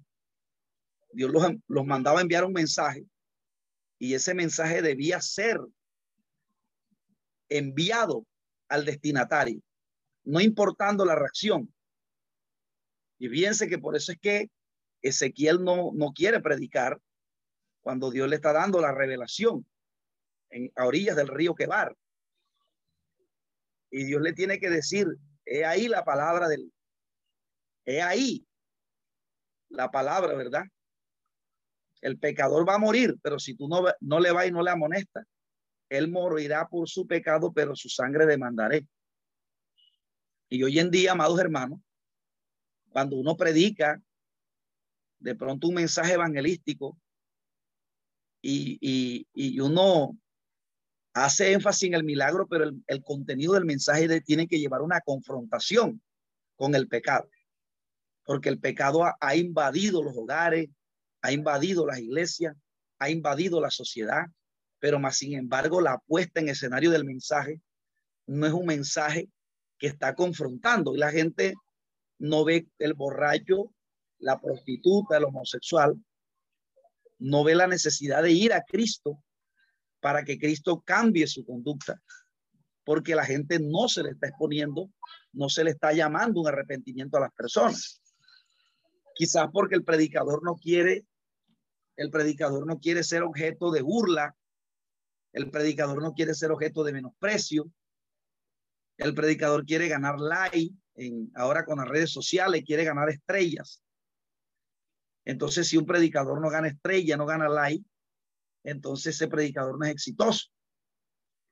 Y de alguna manera u otra el enemigo está, eh, por así decirlo, estableciendo como una especie de idolatría con los predicadores que quieren es tener bastante ídolos. O sea, ser ellos ídolos como los del mundo. Usted ve una persona en el mundo que es influencer, tener hasta 20, 20 millones de seguidores, de 300 millones de seguidores, y las redes sociales les pagan por eso. Entonces la gente, como quiere ganar like, entonces la gente quiere quedar bien con el escenario a quien Dios le manda a predicar. Pero en este contexto vemos que los profetas del Antiguo Testamento eran hombres que cuando predicaban, mire, por ejemplo, el caso de Jeremías. Jeremías estaba advirtiendo a los reyes que si ellos no tomaban una actitud de arrepentimiento, Babilonia los iba a invadir. Mientras que los otros profetas, que eran profetas eh, halagueños, ellos querían quedar bien con el rey. Y entonces habían estos dos tipos de profecías, los que, los que le predicaban cosas halagueñas a la gente porque casi el que le predica la gueña a la gente, Dios no le ha hablado, sino que él da una palabra de su corazón.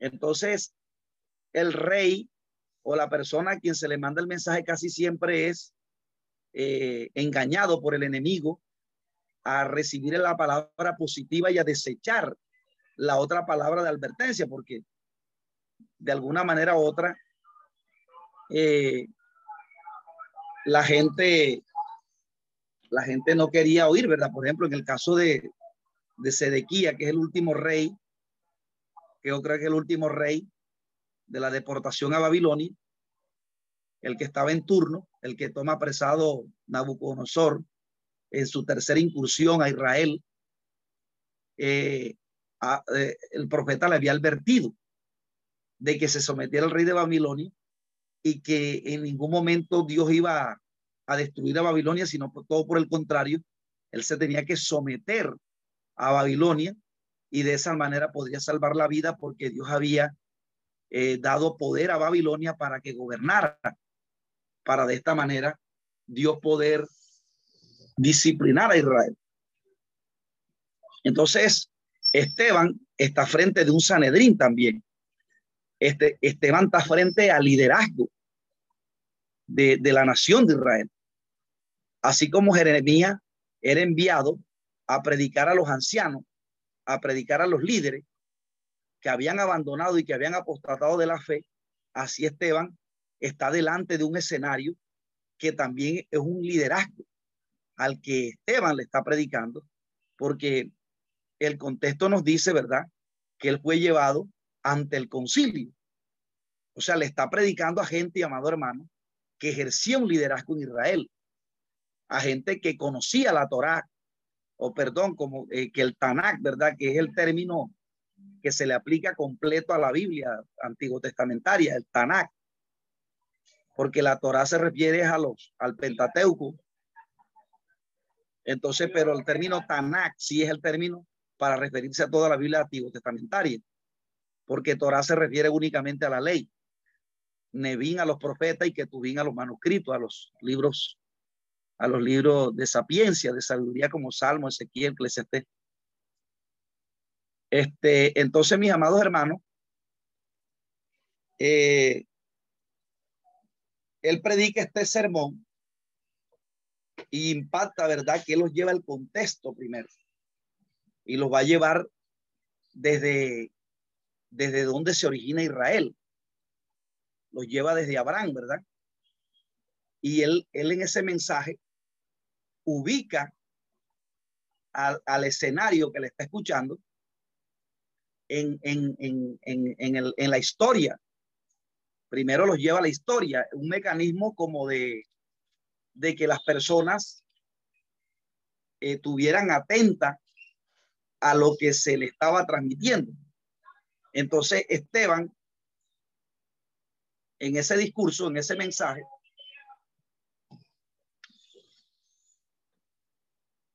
en ese mensaje, eh, va indicando de alguna manera u otra eh, las cosas como acontecieron desde el llamado de Abraham, la, el, el, el pueblo cómo es llevado a Egipto, cómo es sacado por Dios al desierto, la introducción a Canaán y todo aquello, todo ese recorrido. Entonces, hasta que eh, los lleva, ¿verdad?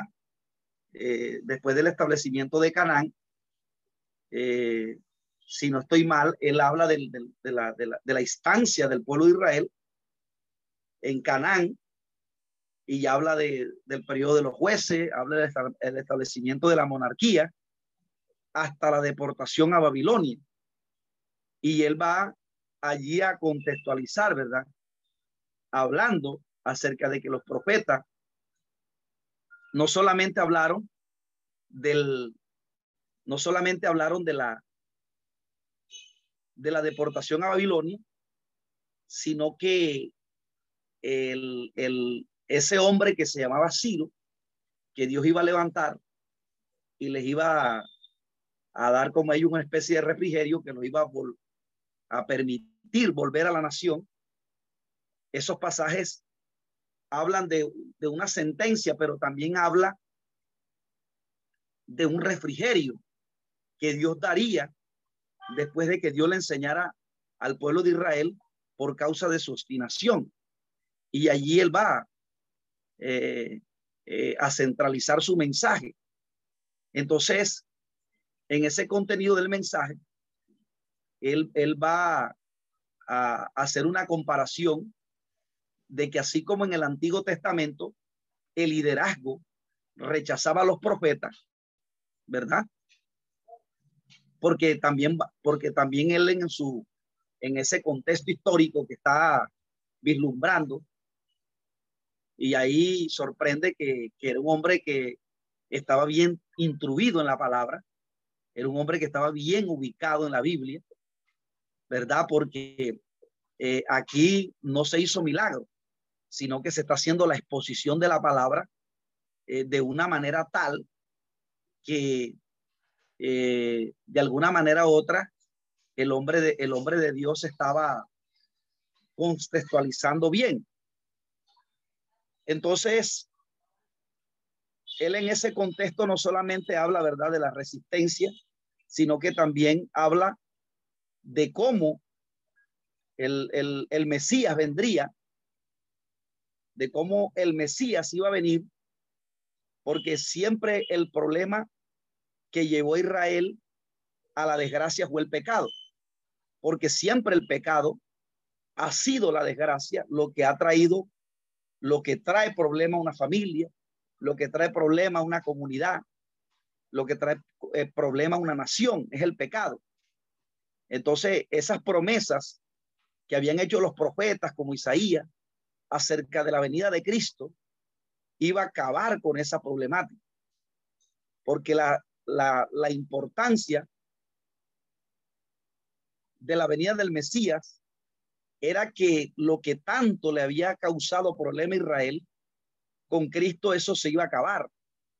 Y era que Jesús iba a quitar el pecado. Por eso Juan Bautista cuando lo vio dijo, he ahí el Cordero de Dios que quita el pecado del mundo. Y Juan lo hace, ¿verdad? Diciéndolo de una manera alegre, eh, anunciando que Jesús había venido para acabar con la problemática de, la, de, de, de las personas, tanto individual como colectivamente. Entonces, eh, es, el contenido del mensaje. Usted, ve el mensaje y tiene un contexto histórico bastante... Eh, eh, el contexto histórico es, es este, bastante diciente, ¿verdad? A como lo enseña el Antiguo Testamento. Pero este, vamos a leer unas palabras ahí al final, donde él aplica el mensaje porque cuando él está dando el contexto histórico, ahí no hay problema, ellos están escuchando. Eh, por ejemplo, el, el 741 dice, entonces hicieron un becerro. 741 hablando, ya está, ya entró aquí a, hablar en el tiempo de Moisés y ofrecieron sacrificio al ídolo y en las obras de sus manos se regocijaron. Y Dios se apartó y los entregó que rindiesen culto al ejército del cielo, como está escrito en el libro de los profetas.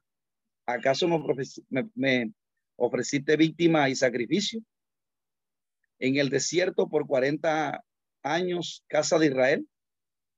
Antes bien, llevaste el tabernáculo de Moloch y la estrella de vuestro Dios, Refán, figura que hiciste para adorarlas os transportaré pues más allá de Babilonia. O sea que por causa de la idolatría, era que ellos iban a llevar a Babilonia, era un acto justo juicio de Dios, porque metieron la idolatría. Entonces el 44 dice, tuvieron nuestros padres el tabernáculo del testimonio en el desierto, como había ordenado Dios cuando dijo a Moisés que lo hiciese conforme al modelo que se le había visto, que había visto el cual recibiendo a su vez eh, por nuestros padres, lo introdujeron con Josué al tomar posesión de la tierra de los gentiles, a los cuales dio, a los cuales Dios arrojó de la presencia de nuestros padres hasta los días de David. Este halló gracia delante de Dios, viese que llegó a la monarquía y pidió proveer tabernáculo para el Dios de Jacob, mas Salomón lo dio a su casa. Y si bien el Altísimo no habita en templo hechos de mano, como dice el profeta, el cielo es mi trono y la diestra el estrado de mis pies, ¿qué casa me edificaré? Dice el Señor. ¿O cuál es el lugar de mi reposo? ¿No hizo mi mano todas estas cosas? Entonces, fíjense que ya aquí él entra en la aplicación del mensaje, en el verso 51. Él va al contexto histórico y luego da la aplicación. Y es en la aplicación donde llega el problema. Dice, duro de servicio, incircuncisos de corazón y de oído. Vosotros resistís siempre al Espíritu Santo, como vuestros padres, así también vosotros. ¿A cuál de los profetas no persiguieron vuestros padres y mataron a los que anunciaron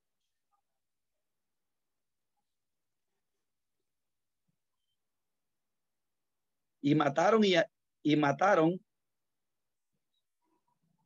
a los que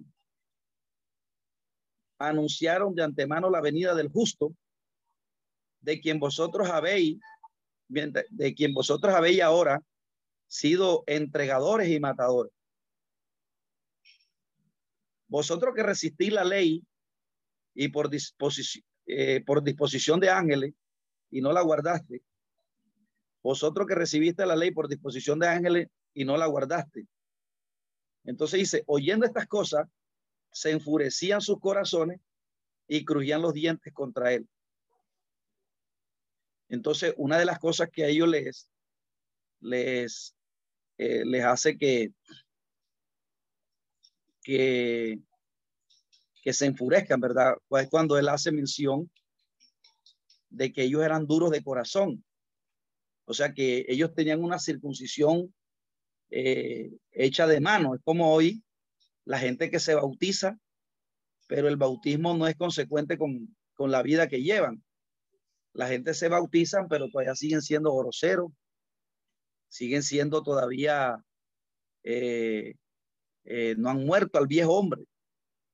Y una de las significaciones del bautismo es que uno es llamado a morir al viejo hombre, una matadera diaria. Pero hay personas que llevan tiempo y todavía tienen una actitud grosera, personas que son así todavía, que no son, no muestran una espiritualidad. Entonces,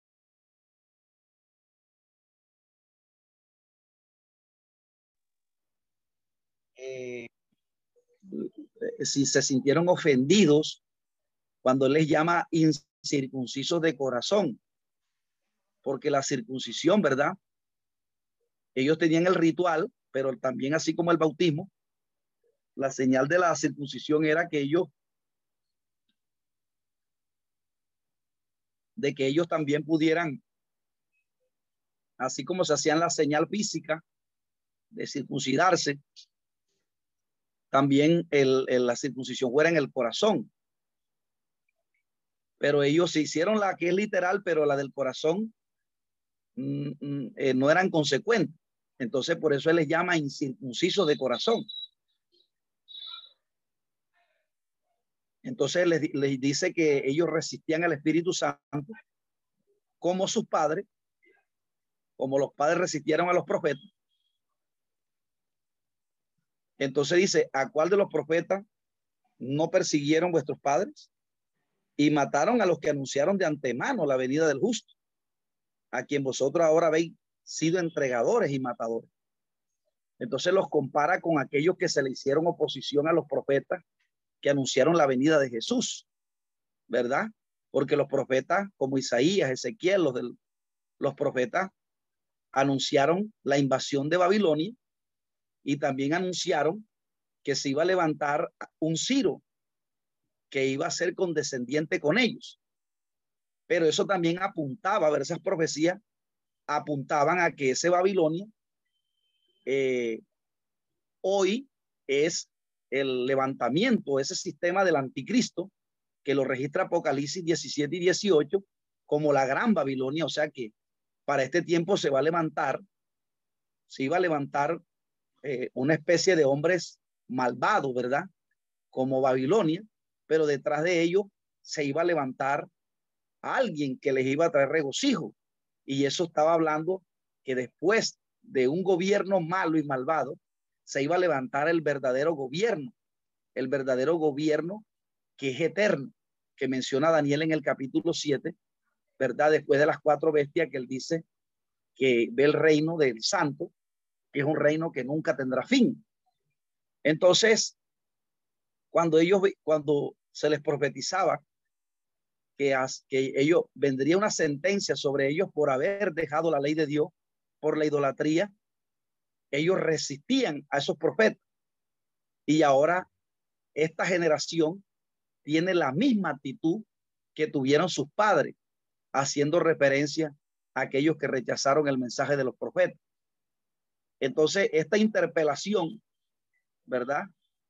Averigües ese término, interpelar.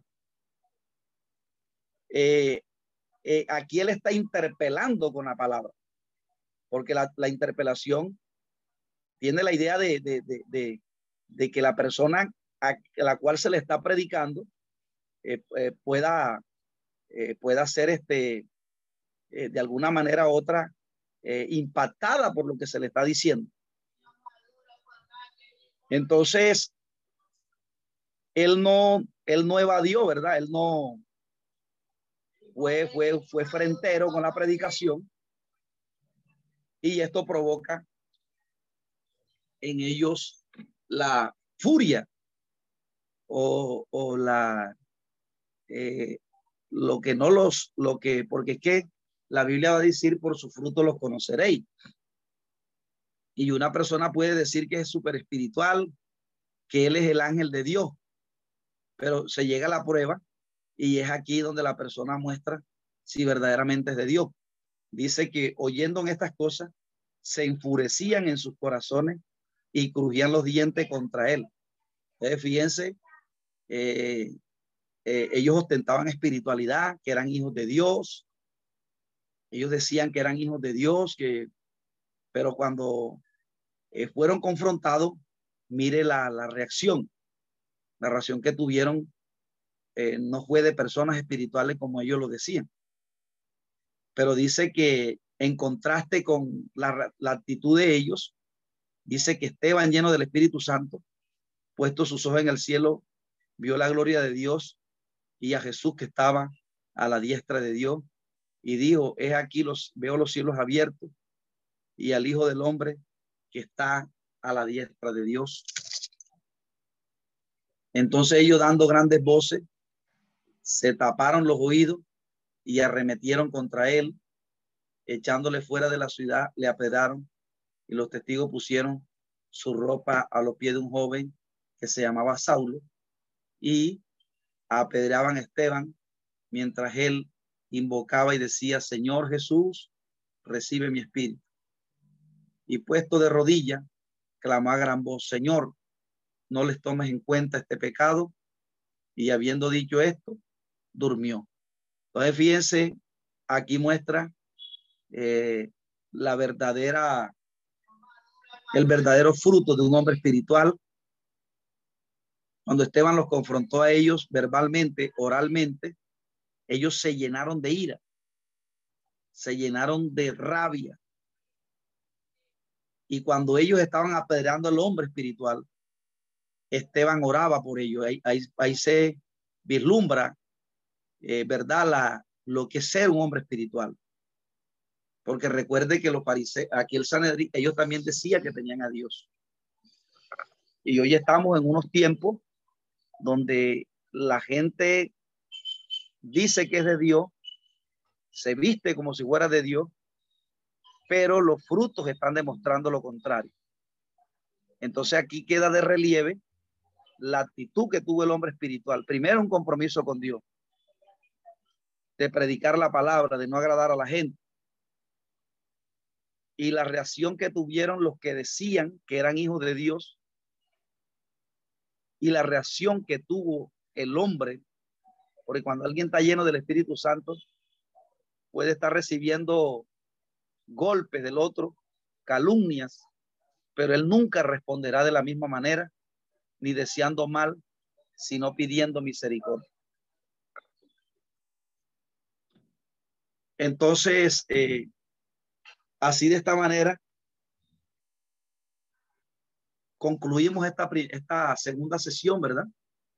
Que comprendía del capítulo 2 hasta el 7-8. En nuestra próxima clase estaremos eh, dando la otra sesión, ¿verdad? Que son los capítulos del 8 al, al, al 12. Inmediatamente entraremos a los eh, viajes misioneros, a los, a los viajes del apóstol Pablo. Entonces, mis amados hermanos, este, no sé si hay alguna pregunta o, o usted va a dar algún aporte. Vamos a dejar la clase hasta aquí. Vamos a, ya hemos avanzado, ¿verdad? Hemos avanzado bastante la, la otra sesión ¿verdad? Que va de los capítulos 8 al 12. Y después entramos a la sesión de los viajes misioneros, de los viajes de Pablo. Y por último, estaremos mirando la instancia de, del apóstol Pablo en Jerusalén y su ida a Roma a través de los viajes, a través del, de la, a través del, del, del del viaje que Pablo hace a Roma. ¿Alguna pregunta, amados hermanos? Pastores. ¿O van a hacer algún aporte?